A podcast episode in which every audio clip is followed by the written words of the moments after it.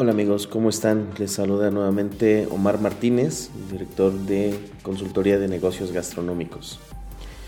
Pues termina un año, eh, termina este 2020 con muchísimas vicisitudes dentro de la industria de la restauración. Ahora más que nunca no podemos quedarnos atrás, ¿no? Y es precisamente por eso que buscamos analizar ahorita un poco qué es lo que las tendencias que se van a afianzar durante el próximo año. Pues espero les guste y comenzamos. 2020 fue un año muy difícil para la industria de la restauración. Para muchas empresas fue el final, desgraciadamente. Y para muchas otras habrá sido el principio del final. Otras, más sin embargo, llegarán a 2021, lo que con suerte, nos atrevemos a decir, será el año en que las cosas finalmente vuelvan a la normalidad. ¿Y de qué manera? Ya empezamos con el tema de la vacunación en la primera fase, en el sector, en el sector médico. Muy probablemente el siguiente año empecemos ya con las fases 2, 3 y 4 y 5, que son las fases que se prevén de vacunación. Y esto por poco a poco nos va a ir metiendo a una transición de una nueva normalidad. Es hora de analizar precisamente algunas de las tendencias que van a dar forma a este 2021, ya que como dijimos en un principio, los restaurantes ahora más que nunca no podemos permitirnos quedarnos atrás. Creo que una de las cosas y una de las tendencias que más hay que seguir atacando este 2021 son las experiencias de los restaurantes en casa. ¿Qué significa? Durante todo este año eh, muchos restauranteros, la gran mayoría de los restauranteros fueron empujados a entregar comida. Restaurantes que no tenían pensado en el delivery lo tuvieron que hacer este año si queríamos sobrevivir. Y debemos continuar haciéndolo aun cuando la pandemia haya finalizado. ¿Y esto por qué? Porque uno, adicionalmente proporciona una fuente de ingresos. Y otra muy importante es porque los clientes ya se habrán acostumbrado a toda esta nueva dinámica de estar pidiendo. Ahorita estamos en semáforo rojo y precisamente eh, la megalópolis prácticamente está en semáforo rojo. Entonces nuevamente volvemos a hacer pedidos en Uber, en Rappi, en Didi, en las plataformas de los propios restaurantes. Em, en fin, por ejemplo, uno de los restaurantes que fueron empujados a hacer eso eh, y se jactaba de no tener el tema de delivery era, eh, eh, perdón, las, las Little Caesar Pizza. Y ahora tuvieron que entrar con, con Didi y con Rappi, porque precisamente, o sea, ya el hecho de estar, eh, ya, ya, que tu cliente no puede salir y estar, te empuja, te, necesariamente tienes que empezar a trabajar con el tema del delivery, ¿no? Y aquí muchos restaurantes en todo el mundo han experimentado muchísimo con el tema del empaque. Ah, porque ahora viene, tenemos el otro enfoque, que es precisamente dejar de empezar a utilizar el plástico, el, desechable en plástico, y que tampoco tienen que ser tan las entregas como tan eh, monótonas como dijéramos eh, Domino's Pizza o una pizzería normal, ¿no? Que tú pides 30 minutos ya está muy estandarizado el tema de y sabes que te va a llegar, ¿no?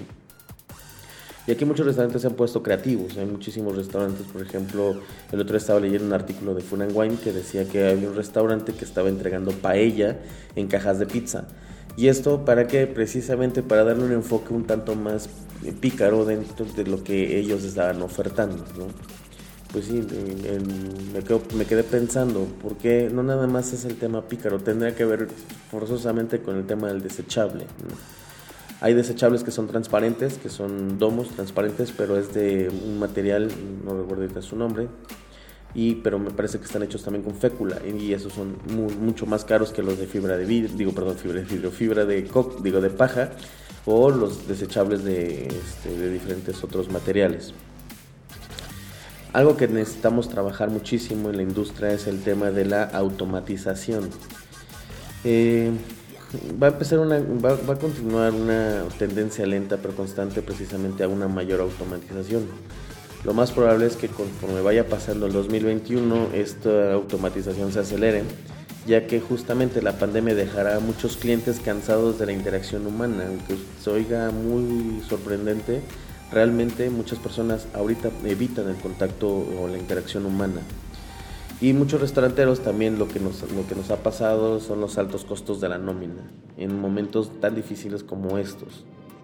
Sin embargo, pocos restaurantes podrán o deberán eliminar por completo la nómina, realmente va a ser muy, muy imposible, pero sí van a empezar a proliferar equipos que van a ayudarte precisamente a, a tener un mayor grado de automatización y este 2021 se los aseguro que la industria se va a dedicar a justamente encontrar la manera de un equilibrio entre la automatización y la interacción humana.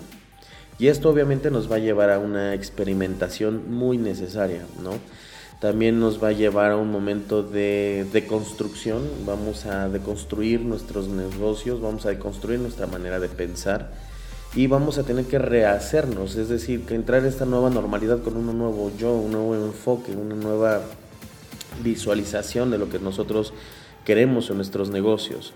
En pocas palabras, habrá precisamente un habrá un vacío que nos permita, ahorita el 40% de la industria prácticamente está fuera. ¿Y esto que nos lleva? Menores competidores. Sí, cierto, los clientes ahorita van a tener muy poco dinero, pero también habrá menos competidores, es decir, que volvemos a estar en una balanza, en un equilibrio. Y aquí, dentro del tema de la experimentación, van a venir restauranteros que van a venir con un nuevo enfoque, con una nueva tendencia de lo que quieren, de lo que quieren hacer y es precisamente ellos encontrarán mayor éxito o nos transformamos o morimos y no solamente habrá sido por cuestión de la pandemia, sino las consecuencias de la pandemia. Algo que también tenemos o va este 2021 a trabajarse mucho son con alimentos saludables y ecológicamente responsables. Ha habido una nuevo, un nuevo cambio, un nuevo enfoque en el tema de la alimentación. Precisamente el tema de la pandemia, volvemos a lo mismo, nos transformó completamente. Ahora ya no podemos darnos el lujo de nosotros apoyar, a propiciar el cambio climático.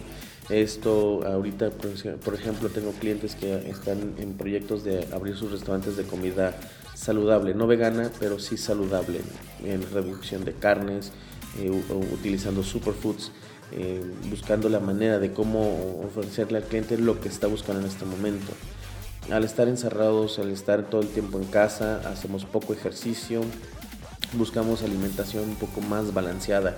Y es precisamente este nuevo enfoque y va a quedar y va a quedar para la posteridad.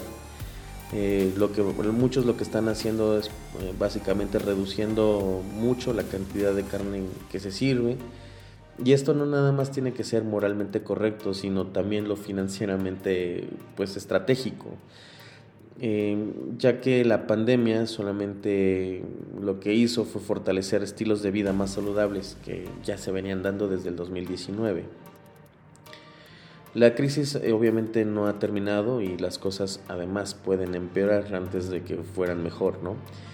Pero dependemos de nosotros mismos que justamente buscamos recoger los pedazos de lo que fue nuestra industria y volver a construir teniendo en cuenta precisamente estas tendencias de las que ya hemos estado ahorita hablando. Son unas tendencias eh, muy básicas, muy, muy de lo que viene, la automatización, la experimentación, la deconstrucción, eh, alimentación más saludable, tema de empaques, acuérdense que, por ejemplo, en Ciudad de México, a partir de antier, entró una ley en que ya no hay plásticos. Entonces, pues ya no tampoco no podemos dar popotes, solamente el popote plástico va para, la, em, para el sector médico. De ahí en fuera, todos adiós con el plástico. Y esto obviamente nos va a llevar a otra nueva transformación y ahora es cómo enviamos nuestros productos a casa buscando empaques que nos permitan tener un, llevar a, la casa de nuestros clientes un producto tal como si nosotros se lo hubiéramos servido en ese momento en el restaurante. Ah, ahora con la proliferación de dark kitchens, con la proliferación de, de restaurantes que justamente ahorita, aunque tengan mesas, no pueden estar eh, recibiendo clientes y todo tenga que ser por el tema de delivery, va a ser nuevamente un nuevo tema. De verdad esperamos que los proveedores de toda la parte de desechable biodegradable puedan tomar esto en consideración y poder abaratar un poco ya los insumos, ya que ahorita encontramos empaques extraordinariamente caros, desde los 5 hasta los 11 pesos por empaque, y sin tapas. Entonces, esto nos va a llevar a un nuevo reto, a un nuevo reto de cómo, cómo poder enviar nuestros empaques de una manera linda, creativa y eficiente. Eh, el otro día, no me recuerdo, son los chilaquiles rellenos. Estábamos, yo vivo al sur de la Ciudad de México, entonces estábamos pidiendo de comer y nos llegaron los chilaquiles rellenos, eh, que por cierto tienen nombres de luchador, en, en, contenedores de cartón como de comida china. Y eh, se me hizo atractivo. Tiene una etiqueta de identificación donde viene el logotipo del restaurante, el tipo de producto que estás comiendo y se me hizo muy, muy, muy creativo el hecho de que sea también disruptivo. Acuérdense que también el ser de momento disruptivo nos puede dar muchísimo en estas épocas de, de crisis. Y se me hizo bastante agradable, me, dio risa, e incluso por nuestro pedido nos regalaron una, una playera. Y esa playera venía incluso en un empaque igualito a donde venían los chilaquiles rellenos y aparentemente ves poco, ves poca cantidad, pero conforme vas comiendo te das cuenta que realmente es, te, satisface, te, llena. Y eso te deja una experiencia, como consumidor te deja una experiencia muy grata, decir, wow, yo me sorprendiste, la verdad no esperaba esto, no sabía cómo me ibas a mandar mi chilaquiles rellenos. Esto es justamente la guerra en la que nos vamos a meter este 2021. Amigos, de verdad esperamos que este 2021 para la industria, para ustedes, para sus familias, sea un año y será un año de transición, será un año de nuevos retos, pero nuevos retos distintos. Ya pasó, creemos que pasó la tormenta y empezamos a llegar a un remanso. Eh, el tema de la vacunación es importante porque da certidumbre, da eh, da esa seguridad de poder ahora nuevamente interactuar con, con las demás personas. Y esto va a ayudar mucho a la industria. Amigos, recuerden, no están solos, si necesitan ayuda, necesitan un aliado comercial en sus restaurantes, recuerden que la consultoría de negocios gastronómicos siempre va a estar ahí para apoyar. Hemos estado durante este año apoyando a toda la industria, apoyando a pequeños restauranteros a poder salir de los baches en los que la pandemia nos llevó Hemos tratado de rescatar restaurantes y justamente este nuevo año esperamos que poder llevarnos a un, a un punto distinto, uno mejor que este año. Les deseo un muy feliz año nuevo, un nuevo año 2021. La industria ha sido golpeada, pero no ha sido destruida ni derrotada. Somos resilientes y saldremos adelante. eso se los podemos garantizar en nombre de nuestra directora general, licenciada Mireya García, nuestra encargada de proyectos, Nelly Industrial, y su servidor, Omar Martínez, como director de operaciones. Eh, les deseamos todo lo mejor para este año.